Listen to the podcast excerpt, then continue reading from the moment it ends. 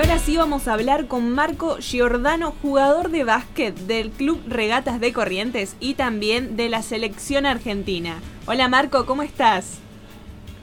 Hola, ¿cómo están? ¿Todo bien? ¿Qué tal, Marco? ¿Cómo te va? Buenas tardes. Bueno, muchísimas gracias por este ratito que tenés con nosotros. No, gracias a ustedes por, por invitarme. Marcos, ¿cómo fue que comenzaste a jugar al, al básquet? ¿Nos podías contar? Eh, bueno, yo de muy chiquito arranqué. Eh, toda mi familia era iba al club Temperley, que quedaba una cuadra de casa. Y bueno, mi papá también jugaba ahí, mi tío de parte de mi mamá. Entonces también los veranos pasábamos ahí. Entonces ahí en este club el, el deporte principal es el básquet. Y, y bueno, y arranqué a jugar desde muy chiquito, de los 3, 4 años, y no paré nunca. ¿Y te interesó o te interesa actualmente también otro deporte? Eh, sí, por ahí me gusta jugar fútbol, pero más re- recreativo, no, eh, no profesionalmente. Y mm, yendo más para el lado de, de la selección, sabemos que fuiste convocado. ¿Qué, qué se siente justamente haber sido convocado para jugar en la selección? Mm, La verdad que es, es, un, es un orgullo vestir la camiseta de la selección. eh, eh, te da un entusiasmo muy grande por, por el esfuerzo que hace uno para, para poder estar, para entrenarse, para, para cuidarse. Y, bueno, es como, como un premio y, y cada vez que me toca lo, lo disfruto mucho. ¿Y los entrenamientos cómo son? ¿Son diferentes a los que vos haces en, regatas? y obviamente que tienen eh, mucho mayor nivel eh, porque están los mejores y, y bueno también es, esos entrenamientos hay que aprovecharlo mucho porque son de, alto nivel y y bueno es un roce diferente a lo que se puede tener en el club Recién hablabas de, los mejores, de- del roce, de, estar con, jugadores de, un alto nivel. Yo te, quería preguntar, ¿qué es lo más difícil de, jugar en tu posición eh, en la selección? El, base de la, selección. ¿Qué, dificultad tiene ser el base de la, selección nacional? y es un es un peso muy grande eh, el llevar el, mando de- del equipo de la selección es nada fácil eh, también manejar que, que todos los jugadores cada uno es figura en su equipo y de repente eh, estar en todos en un mismo equipo no se hace fácil porque no todos pueden tener el mismo protagonismo entonces eh, eso por ahí es, lo más difícil. Y estás todo el tiempo, como, como jugador, ¿no es cierto? Como base, estás todo el tiempo tomando decisiones. Entonces la pregunta es, ¿cómo, cómo es tu proceso para, para tomar esas decisiones? Si, si lo has podido analizar, si, si lo trabajás. Eh, Es una parte del juego que me imagino que también eh, debes entrenar y mucho. Sí, sí, se, se trabaja mucho en, los entrenamientos, también en, en la parte mental, psicológica. estoy también trabajando con, con un psicólogo. eh, son varios factores que, que te hacen mejorar dentro de la cancha. ¿Y te gusta asumir riesgos o, o sos más bien, o te ves más bien como un jugador eh, cauto, medido? Sí, sí, me gusta, me gusta asumir riesgos, me gusta tomar decisiones, eh, me siento cómodo en ese, en ese rubro. Hola, muy buenas Marcos. Eh, me llamo Walter y te quería preguntar, bueno, porque vi que tenés, eh, sos muy joven, tenés una trayectoria eh, muy reciente, o sea, eh, tenés una trayectoria corta, recién estás empezando en esto de básquet profesional y te quería preguntar cuáles son eh, tus metas para estos años, para, para el, el resto de, se puede decir que del inicio de tu carrera y, y bueno, y si querés ya hablar más a fondo, a qué querés llegar en, en estos años, cuáles son, cuáles son tus metas. Bueno, obviamente que siempre busco la mejor versión de mí, eh, trato de, de siempre estar al máximo, de poner muchas ganas, mucho esfuerzo. Obviamente que, que mi sueño es jugar en Europa, que es algo que, que, que estoy buscando y, y bueno, espero, espero que se pueda lograr. Ojalá que sí, ojalá que sí. ¿Y ya estás hablando? ¿Te llegó alguna propuesta o...? No, no, todavía, todavía, nada, estoy, estoy a la espera o si no, bueno, mientras tanto eh, estoy entrenando y esforzándome. Bien ahí, bien ahí. Eh, ojalá que se te dé todo, que puedas jugar en Europa y te llama la atención algún club en particular que vos quieras jugar, como, no sé, algún club que vos veas y digas, eh, es este, quiero, quiero formarme acá, quiero empezar mi carrera internacional, se puede decir acá. La verdad que no, no tengo un preferido, pero cualquiera me viene bien. Eh, pero bueno, uno siempre se fija por ahí, viste, donde, están los argentinos, últimamente en el Real Madrid, en el Barcelona. Sí, sí, sí. Eh, más en el básquet de España, eh, por ahí que hay algunos partidos televisados. pero bueno, no tengo uno preferido, pero pero por ahí se ve que el, más poderoso ahí de España es Barcelona y Real Madrid. Y siendo que, bueno, recién estábamos hablando de viajes, estábamos hablando de, irte a vivir y a, jugar a, otros lugares, ¿cómo te ves con eso? ¿Te, te, sentís cómodo con, esta idea de tener que, mudarte, ir a otro lado? O, te llama la atención, te gusta por ahí, decir, bueno, no me gustaría? Eh, Sí, obvio que me, gustaría, no ya lo hice una vez cuando tenía 15 años que me fui a vivir a Corrientes y creo que como que esa prueba ya la superé, ya estoy preparado como para, para vivir en otro lugar. ¿Y fuera del básquet, tenés otros hobbies? Y me gusta, me gusta mucho los juegos de mesa, me gusta leer, jugar a la play, y pasar tiempo con mi familia. ¿Haces otras actividades que te ayuden, por ejemplo, a mejorar tu concentración a la hora de jugar un partido? Sí, sí, más que nada en, la lectura. Trata, a veces leo libros sobre, sobre el deporte, sobre psicología y esas cosas. Y yo te quería preguntar, eh, tal vez un poco más, más a fondo, eh, ¿qué significa en este momento de tu vida el, el básquet? ¿Qué es hoy para vos el, el básquet? Y Hoy, para mí, bueno, hoy más que nada también es un trabajo aparte de, hacer de la actividad que más me gusta hacer. Eh, no sé qué sería de mí sin el básquet porque lo practico desde, muy chiquito, como les dije antes. Es parte de, mi vida, de mi rutina, de mis días. Eh, es algo esencial. a liberar. Te vamos a ir liberando, eh, no sin antes eh, agradecerte este ratito que has tenido para con nosotros. La verdad que es eh, muy lindo para nosotros charlar con, con atletas de, la selección y, bueno, le enviamos también un, saludo a Regatas Corrientes, que no son los que nos han permitido hacer esta nota con vos y desearte a través tuyo el mayor de los éxitos y ojalá que te podamos ver en los Juegos Olímpicos. Bueno, muchas gracias por, por la invitación, le mando un, saludo muy grande.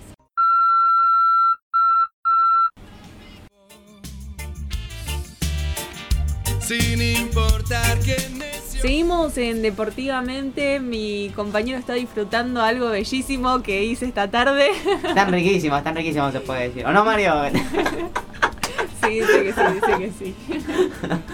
Y mientras tanto yo les voy a contar un poco sobre el remo, que vamos después a estar hablando justamente con una chica que fue clasificada a los Juegos de Tokio de este año. El remo es un artilugio con forma de pala que permite impulsar las embarcaciones cuando es utilizado como palanca sobre el agua. Esta es una descripción de la fuerza que implica hacer remo. Pero si vamos más a lo que es en cuanto a reglas, en cómo se realiza el deporte. Ya estoy, ¿eh? ya, estoy listo, ya estoy listo. ¿Quiere participar? Eh, eh, me, veo muy tentado a hacer una gran cantidad de chistes. Yo sé que mis chistes son horribles, pero el remo en sí me genera. Me, llama la atención para hacer un montón de chistes. Pero no, lo voy a hacer. ¿Cómo otro que tenés? me quiere, me quiere. Me quiere. Quiere que no hable. El, ¿Qué, ah, ¿Qué hizo? La comida no. Está rompiendo el estudio. Yo lo voy a decir al aire. Yo lo voy a decir al aire. El señor operador se puso nervioso por los 40 programas y está rompiendo el estudio. No, ¿Cómo? Ya rompí el tele sin querer, no, no quería ¿Rompió el decir ¿Qué, qué rompió? El tele, miren, está roto. No. No, pero ¿A ¿dónde? ¿Dónde está roto? Claro, usted, usted que está del otro lado escuchando no entiende. no, no ve. No, eh, nos hemos dado vuelta todos al mismo tiempo en una escena como si fuera una... De película. Exactamente, una película. Bueno, vamos a continuar con el remo porque si no esto se va a hacer muy largo. El remo Sí. es un deporte acuático cuyo... Qué, qué raro usted hablando de deportes de agua. Sabe Usted que es mi debilidad. No puede estar lejos del agua. ¿Le, gusta la, la- la ciudad bajo el agua, por ejemplo? No, bueno, eso No- no. no tanto, no tanto. No, no, porque ahí ya te mojas la ropa. Sí. eh, después es difícil secarla. Sí. Y además te enfermas. Bueno, pero usted tiene. Ah, eso es una buena pregunta. Usted al estar eh, en contacto con el agua Sí. y, y- y tiene otra mm, eh, otra fortaleza, es más fuerte, eh, so- ¿aguanta más lo- lo- el clima frío, por ejemplo? No, No. soy muy friolenta yo, por ah, ejemplo. mire usted, mire usted, no sabía. Eh, pero el agua, obviamente, en invierno está climatizada. Me había olvidado de ese punto. Sí. Recién cuando. eh, sí, es El verdad. frío uno lo tiene en realidad cuando sale y se encuentra con el vestuario frío o la parte del pasillo Ujú. camino al vestuario. Que Con los frío. entrenadores que también son fríos. No, no. No, los suyos no. No, Los por suyos. suerte no. Tuve entrenadores muy cariñosos. Ah, mire usted, mire usted. No, yo conozco algunos entrenadores de, de natación, pero son gente así como ¿Sí? muy muy fru, muy fría, muy muy dura. Puede ser. Eh, pasa no, no- que no es su caso. Tienen algunos tienen mucha ex- exigencia y le dan a- al nadador le, le transmiten eso de, de- de generar una relación De distancia. de distancia Ah, mire usted. de autoridad y alumno sería ¿Será el mismo, será el caso del remo, por ejemplo? no lo sé No lo sé. No, no hizo remo todavía. no Y digo todavía porque yo la veo que en algún momento va sí a ser remo. mm, ¿Vio? ¿Vio? ¿Vio? lo ¿Vio? que es relacionado al canotaje o sea ¿Vio? fui remando se le- porque es remando pero Ajá. en realidad no es remo Sí, Chicos, sí, ¿saben sí. que nunca más hicimos hablando de, de hacer distintas sí actividades? ya sé No, ya- la clase ya de se acordó. pole dance ¿Qué cosa? Teníamos una invitación a una clase de pole dance, los cuatro, que éramos del programa. Sí. Ahora serían los tres. Sí. Eh, próximamente cuatro de nuevo. Eh, y nunca fuimos. ¿A dónde? apenas una dije, apenas di- dije lo de la actividad, yo la cara de Mario se transformó. No, sí, no, no no, lo- le- no le gustó. No lo recuerdo. nada. No lo recuerdo. Honestamente A no usted lo no le gusta el baile para nada, ¿no?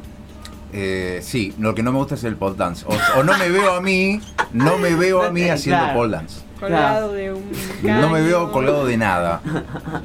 Eh, eh, esto había empezado hablando del remo. No sé cómo ¿Por qué, no, por qué no no fui. sigue, ¿Por qué no sigue con el remo, por favor?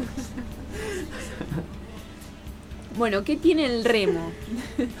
tiene diferencias. Por ejemplo, la diferencia con otros deportes, eh, donde también se usan los remos, que es esto que decía yo, de, que usted me preguntaba si yo remaba, que yo le dije que no, que fui en un kayak en realidad una vez. Eh, justamente usan los remos como propulsión, Ajá. eh, a diferencia de- del piragüismo, que eh, permanecen fijos sobre el cuerpo de la embarcación. Correcto.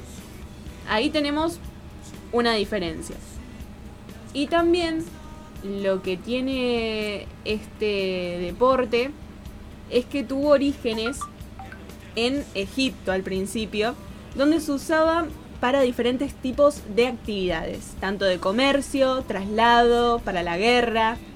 Incluso los romanos, atenti a este dato, llegaron a utilizarlo como método de castigo. Espere, espere, espere. Eh, señor operador, baje la música, baje, baje la música. Atento con este dato, completamente chequeado, porque este es un programa donde no decimos cualquier cosa al aire. Chequeamos la información, esto viene de un informe preparado por la Universidad de Connecticut y, y fue eh, revisada por eh, autoridades de la Universidad de Boston. ¿Cómo es el dato relevantemente chequeado? A ver, Ahora vuelvo a la música. ¿Por la universidad de qué? Ah, quiero, quiero. Repita, repita de dónde está chequeado. Universidad de Massachusetts. Bueno, ahora no volvemos más comentarios, pongo música. No, no, que vuelva la música y sigue hablando de Historia de Remo, por favor. Lo que había dicho es que los romanos utilizaron este tipo de deporte como método de castigo. Lo que hacían era cuando se condenaba a alguien, por ejemplo, los delincuentes a galera se los mandaba a remar. Ah, mire usted. Hacer trabajo forzado sería esto. Y hoy nosotros lo usamos como Una algo, actividad, una sí, actividad que- recreativa, sí. un deporte.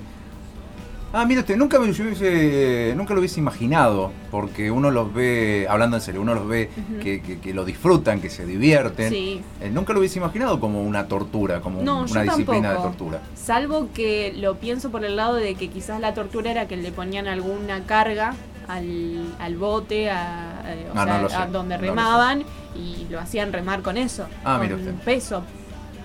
Sí, Porque- sí conozco un tipo de, de- de- remo que es una tortura que es vi- vivir acá, pero bueno, no importa, es, es otra cosa. Vamos, ya ahí, ahí nos, nos iríamos de, de deportivamente y haríamos otro, problema, otro programa eh, que se podría llamar políticamente, pero bueno, no importa.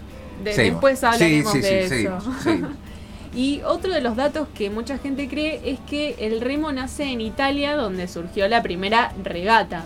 Pero no, en realidad nace en Gran Bretaña aproximadamente entre, entre el siglo XVIII, entre, no, entre el siglo XVII y el XIX. Porque ahí los barqueros competían para ver quién llegaba más rápido al puerto en transportar gente. Correcto. Entonces de ahí surge eh, este deporte de forma también de incluirla a los Juegos Olímpicos, o sea, como más competitivo. Ah, mire usted, tiene más historia de la que, de la que pensábamos Sí. el remo. Sí, yo cuando me puse a leer el artículo, la verdad que me pareció bastante interesante. no, no, la verdad es que yo... eh, dar algunos datos que por ahí uno no, no tenía en cuenta.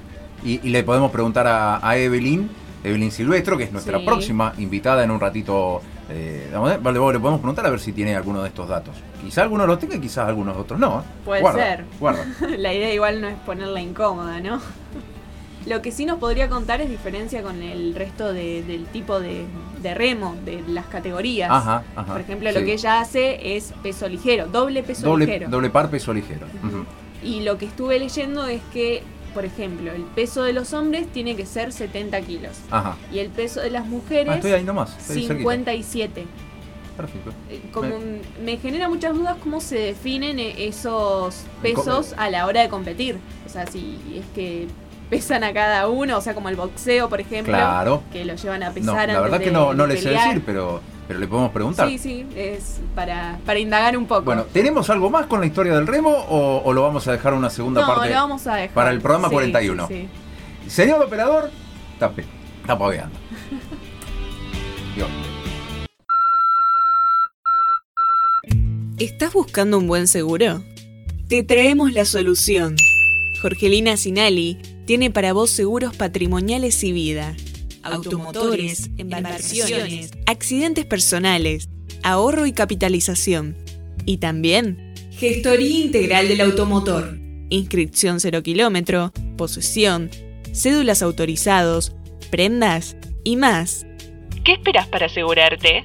Teléfono 3413 35 10 38. Jorgelina Sinali, productor asesor de seguros y gestoría integral del automotor. EDI, Espacio de Desarrollo Integral. Brinda desde el 2013 un lugar cálido y humano donde el bienestar y el crecimiento están en primer lugar. Coach ontológico, licenciada María Noel Bonetti, Carolina Moore, Romina Castro y Nadia Rodríguez. Psicoterapia, licenciada Marina Teglia. Psicóloga, Janet Saleb. Espacio de Arte Terapia, licenciada Laura Noriega. Además, alquiler de espacio, consultorios y salón grupal. Contacto consultores.edi.gmail.com Espacio de desarrollo integral, donde el bienestar y el crecimiento están en primer lugar.